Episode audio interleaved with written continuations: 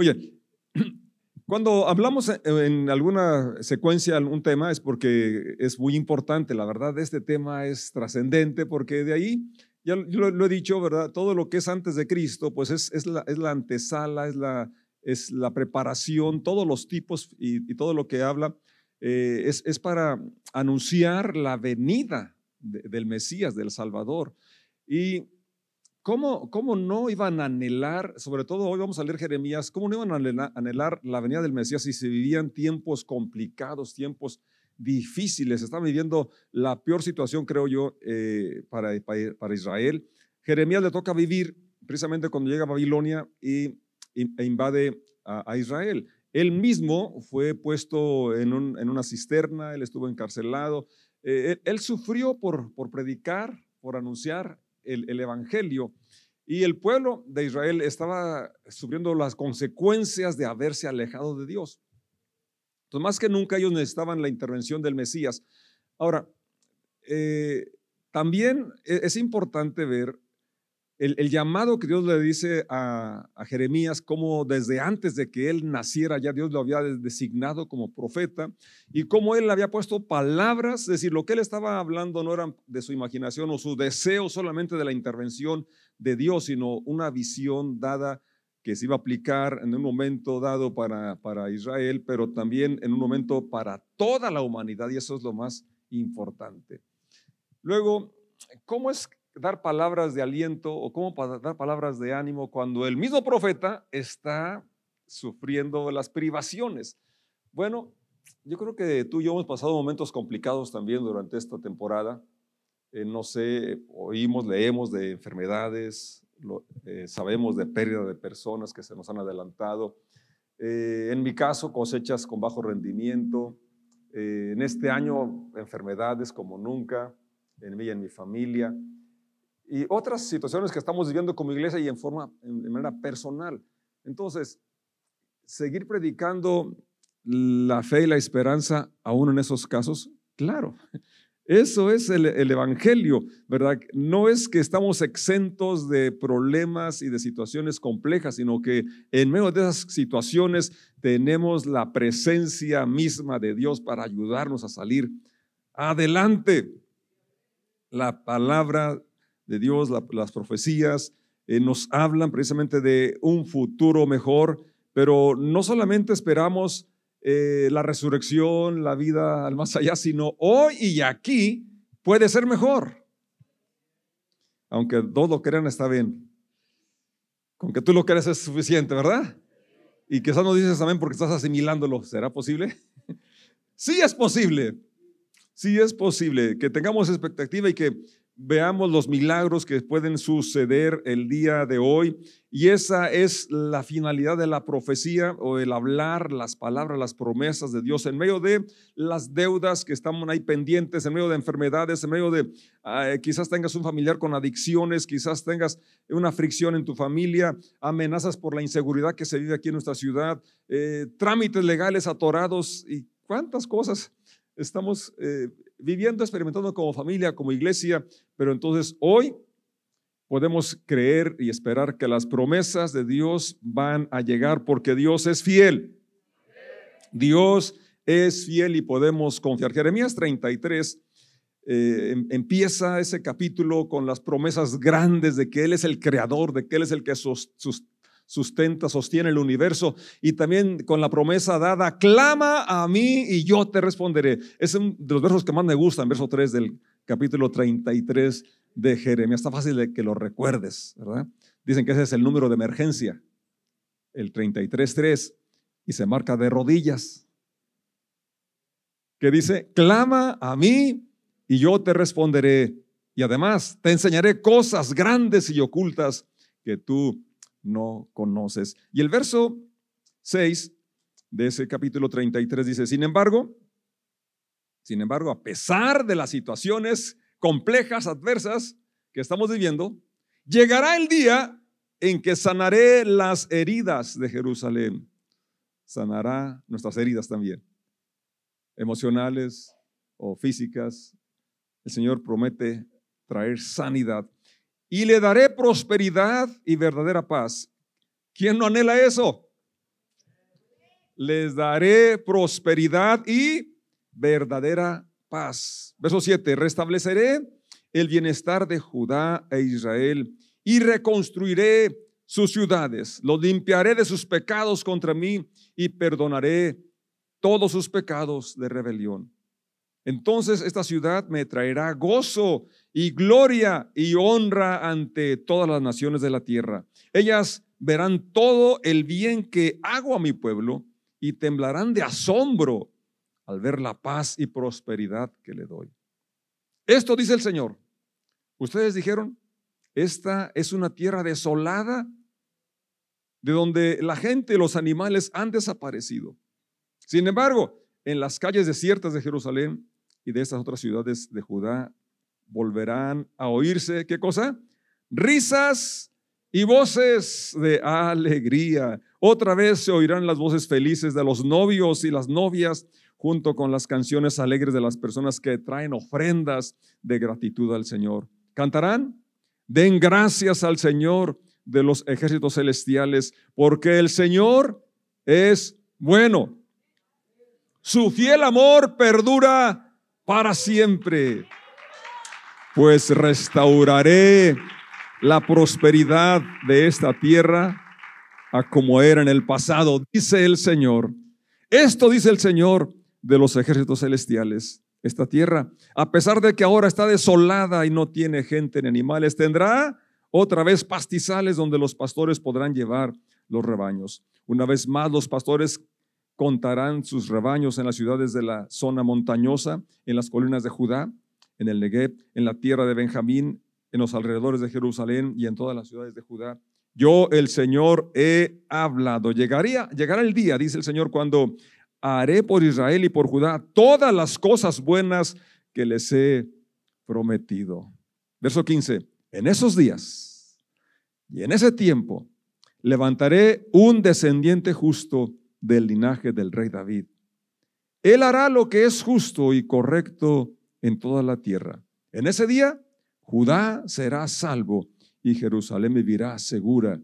Y este será su nombre. El Señor es nuestra justicia. Pues esto dice el Señor, David tendrá por siempre un descendiente sentado en el trono de Israel. Padre, gracias por esta lectura. Gracias porque tú eres nuestra justicia. Gracias porque tú haces lo justo y lo correcto y esperas que tu pueblo también hagamos lo mismo. Gracias porque eres fiel Padre, en medio de las limitaciones que podamos estar atravesando, en medio de las cosas complicadas que estemos experimentando, podemos decir, como esta, esta visión, esta profecía dada por Jeremías, podemos darte gracias porque tú eres bueno, porque tu fidelidad, porque tu amor, porque tu misericordia perdura para siempre. En el nombre de Jesús el Señor decimos, Amén. Qué alentadora es esta lectura, esta promesa.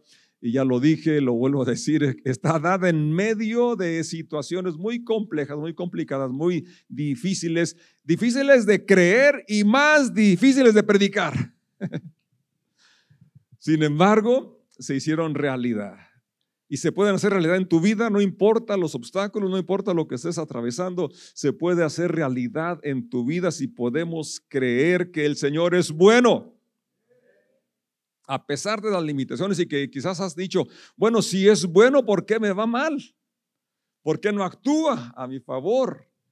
Si su fiel amor perdura para siempre, ¿dónde está esa promesa de prosperidad? ¿Dónde está esa promesa de bienestar? Bueno, exactamente de eso se trata, de poder aferrarnos a la promesa de Dios, a la fidelidad de Dios, a su carácter y a, saber que Él va a cumplir en su tiempo todas estas buenas palabras que Él ha hablado. Y para lo que nos ocupa precisamente, el verso 15 está diciendo de que en esos días, hablando de un futuro que parecía muy lejano, ¿verdad? Y que ahora nosotros podemos verlo como ya una realidad porque se refería nada menos a la venida del Mesías, a Jesucristo el Señor. Y en ese tiempo levantaré un descendiente justo, dice el verso 15, del linaje de David. Él hará lo que es justo y correcto en toda la tierra. Si alguien ha vivido una vida perfecta, es más, el único eh, hombre, eh, Jesucristo hombre, es el único que ha vivido la vida perfecta, cumpliendo todos los requisitos eh, divinos. Y, pero ahora, fíjate lo que dice el verso 16, que su nombre es el Señor nuestra justicia. Y por eso es tan importante celebrar, recordar su nacimiento, porque si Él no ha nacido, pues tampoco hubiera muerto, hubiese muerto. ¿Es cierto? Eh, eh, el Señor dejó establecido que recordáramos su muerte, anunciáramos su muerte, pero su muerte no era posible si no había habido primero la crucifixión, si no hubiese habido primero la vida donde Él modeló la vida de justicia y de rectitud que espera que tú y yo vivamos.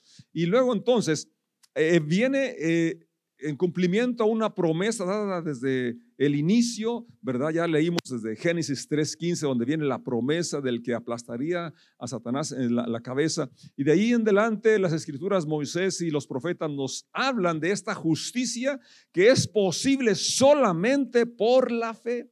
Pablo en Romanos capítulo 5, eh, verso 1 dice, justificados pues por la fe tenemos paz para con Dios por medio de nuestro Señor Jesucristo.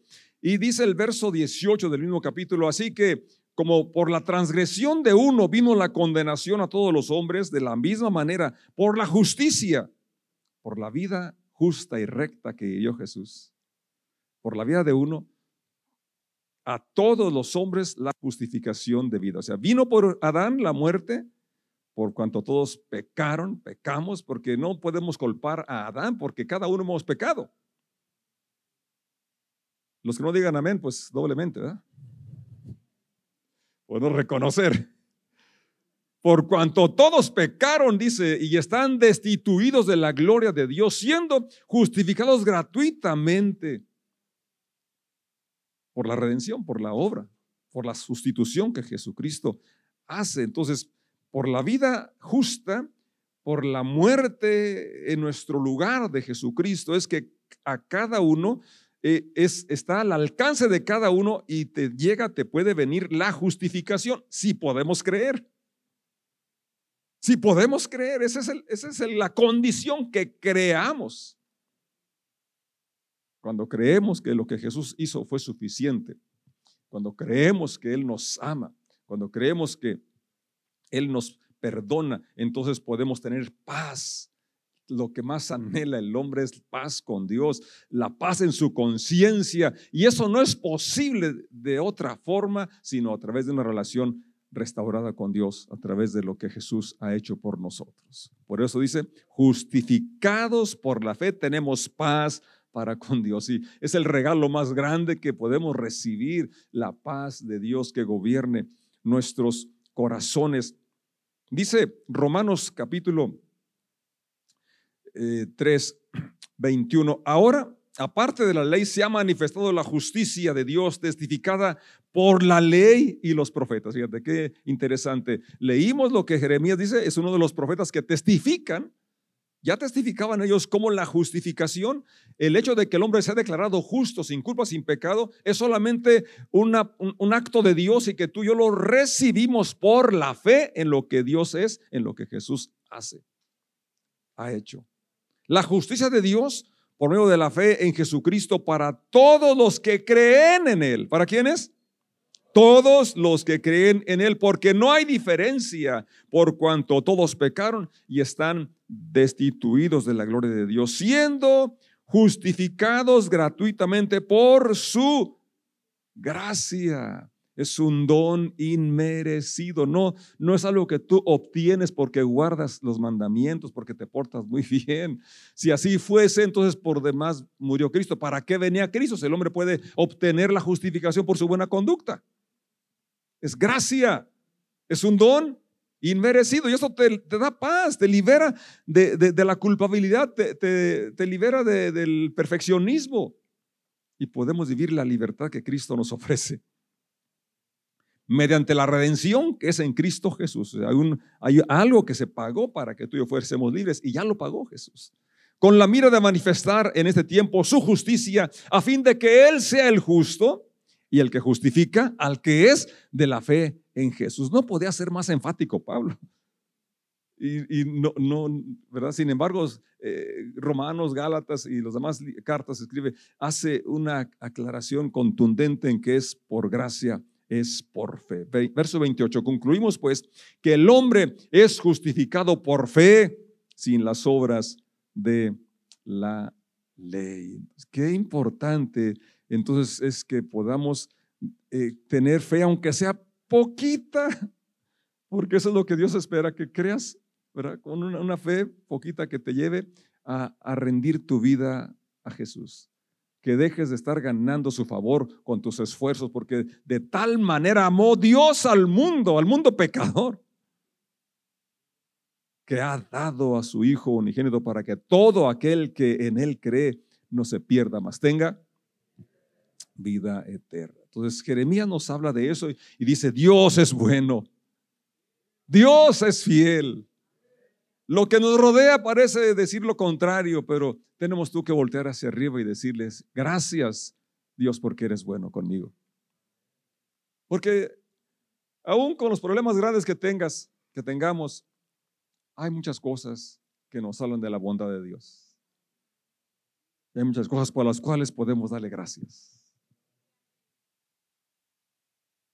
Entonces que recordemos esto siempre. Dios es bueno, Dios es fiel y esto nos anima, nos ayuda a seguir confiando y esperando en que se realicen las promesas que aún no se han realizado, que se lleven a cabo, que las ve, que no solamente las veamos, sino que las disfrutemos. Porque eso es el evangelio, ¿verdad? La buena noticia que tú crees y entonces podemos disfrutar el nacimiento de Jesús en nuestro corazón. Entonces, en, Cristo se cumple lo que Jeremías y los profetas hablaron, la ley habló de ser justificados por Él, habla de, este de esta vida, ¿verdad? Que, que viene a transformar el, al mundo, viene a enseñarnos a amar. Él muere porque nos ama, Él resucitó y ahora vive en nosotros y nos enseña, nos, nos impulsa a vivir de la misma forma que Él vivió. Esto es esto es el Evangelio. Así es, ese es, el Evangelio, es la buena. El reino de los cielos que, que gobierna nuestras acciones, nuestra vida, es lo que nos trae paz con Dios, es lo que nos da esperanza para enfrentar las cosas que, que estemos enfrentando hoy o lo que venga en el futuro. Ahora, los discípulos y en general las personas se sintieron de alguna manera decepcionados con Jesús y más después de la, de la crucifixión porque decían, e, esperábamos que Él fuese el Mesías, teníamos la esperanza de que Él fuera, pero pues no, no fue. Es decir, no fue lo que esperaban, porque ellos esperaban un, un revolucionario, alguien que los, eh, les pudiera motivar e instruir para levantarse, sublevarse contra Roma, que los suprimía en ese momento. Pues de alguna manera hubo una decepción, porque todavía cuando ya va para ascender, Hechos capítulo 1 nos dice que le preguntan, Señor, ¿restaurarás el reino de Israel en estos días? Y estaban pensando en, términos humanos y, políticos. No les toca a ustedes saber el tiempo y las sazones que el Padre puso en su sola potestad, pero recibirán poder cuando haya venido sobre ustedes el Espíritu Santo y me serán testigos en Jerusalén, en Judea y hasta San Pancho del Rincón. Último rincón de la tierra. Y aquí está ya. Entonces, no fue como esperaban, pero fue lo que necesitaban, fue lo adecuado, fue el plan de Dios. No era el plan humano porque recuerden que sus pensamientos son más altos que nuestros pensamientos. Sus caminos son más altos que nuestros caminos. Él tiene la forma de hacer las cosas. Y cuando no se hacen como nosotros pensamos, entonces podemos sentirnos decepcionados. Como los apóstoles, como mucha gente de los tiempos de Jesús se sintió desilusionada. Pero él cumplió cabalmente su plan. Y lo va a seguir cumpliendo hasta su, completa ejecución. Así es. Entonces, no fue como yo lo esperaba, no fue a través de la violencia que vino la salvación, sino que Él vino a mostrar cómo se vive una vida dedicada a Dios y vivir por amor, lo cual trae la verdadera paz y nos hace actuar en justicia. Eso es lo que vino Él a modelar y nos enseña a realizar el día de hoy. A veces tenemos una idealización de las cosas y si no suceden como las pensamos, pues podemos eh, desilusionarnos, podemos desanimarnos. Sin embargo, Dios nos invita a que veamos las cosas como Él las ve. Así es, veamos cómo los milagros no se han acabado porque Jesús es el mismo ayer, hoy y por los siglos. Y nuestra vida es un milagro. Así es, la salvación hoy es actual porque Él va a darte más de lo que esperas. Él, él, va a llenarnos de esperanza, de gozo a través de estas situaciones complejas que hoy por hoy estamos viviendo. Y Él está cambiando nuestro corazón, que, que a veces anhela venganza, anhela violencia, ¿verdad? Dándonos un corazón de reconciliación, un corazón que perdona. Él, a veces pensamos, ¿verdad? Que, que los, los límites nos dan cierta seguridad pues sí, pero la libertad que Dios nos da, nos da la vida abundante que Él quiere que disfrutemos. A veces queremos que Dios eh, mande fuego por tanta maldad, sin embargo, Él nos da gracia para nosotros y espera que demos gracia, así como hemos recibido lo que de gracia recibisteis, de gracia, vamos a compartirlo. Y sobre todo, Dios espera que tú y yo seamos hoy su voz. La iglesia es el cuerpo de Cristo, ¿cierto? Jeremías fue llamado y le dijo, yo puesto mi palabra en tus labios. Y él fue inspirado a hacerlo. En un momento dijo, ya no voy a hablar porque no pasaba lo que esperaba, pero había un fuego dentro de él, dice que no me pude quedar callado. Había algo que lo impulsaba a continuar hablando de que Dios es bueno, de que Dios es fiel. Él decía, me alucinaste, me engañaste, no, no está pasando lo, lo que me dijiste o lo que miré en la visión. Pudiera ser que a veces así nos pudiera llegar ese pensamiento. Sin embargo, tenemos que mirar hacia arriba y recordar, Dios es bueno, Dios es fiel y tú y yo podemos ser hoy. Dios espera que tú y yo seamos esa persona que lleva, ¿verdad? La esperanza que lleva el conocimiento de un Dios real que es bueno, que para siempre es su misericordia y poder ver que las palabras que compartamos, si son las, que Dios ha puesto en nuestros labios, van a traer paz a las personas, van a traer esperanza, van a, renacer esa, esa expectativa de que lo mejor está por venir. No es solamente una frase bonita, eso es el Evangelio. Lo mejor está por venir. Sí, aunque hoy dice, pero ¿cómo si esto lo estoy oyendo ya hace años y no pasa? El Señor es fiel a sus promesas. Miremos en Lucas capítulo 2, verso 8. Necesitamos proclamar que el Señor está aquí, que ya se cumplió mucho de lo que Él había prometido, que Él ya vino, que ya el renuevo del tronco que ya eh, el Señor, que es su nombre es justicia nuestra, es una de las características principales de Dios, ya está operando en nuestras vidas.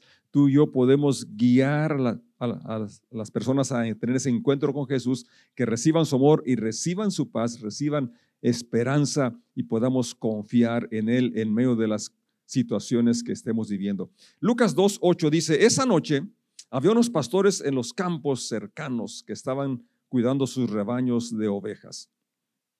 De repente apareció entre ellos un ángel del Señor y el resplandor de la gloria del Señor los rodeó. Los pastores estaban aterrados, pero el ángel los tranquilizó. No tengan miedo, les dijo. Les traigo buenas noticias que darán gran alegría a toda la gente.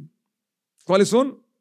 Verso 11, el Salvador, sí, el Mesías, el Señor ha nacido hoy en Belén, la ciudad de David. Lo que se había esperado por años y que parecía que no llegaba, ahora se estaba cumpliendo puntualmente esa profecía. Las promesas que no se han cumplido dadas por Dios se van a cumplir puntualmente en tu vida y en mi vida.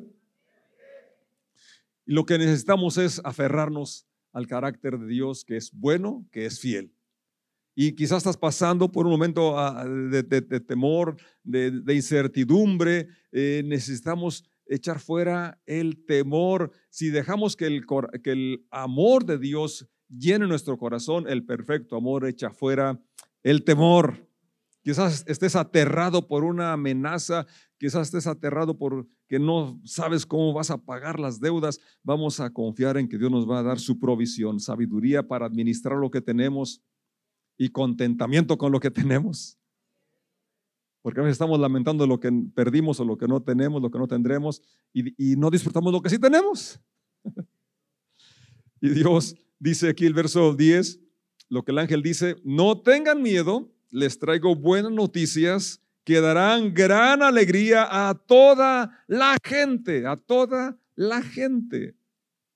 Personas sin recursos, personas con muchos recursos, personas de todo tipo, nos puede dar alegría si podemos experimentar el nacimiento del Mesías en nuestra vida, en nuestra propia vida.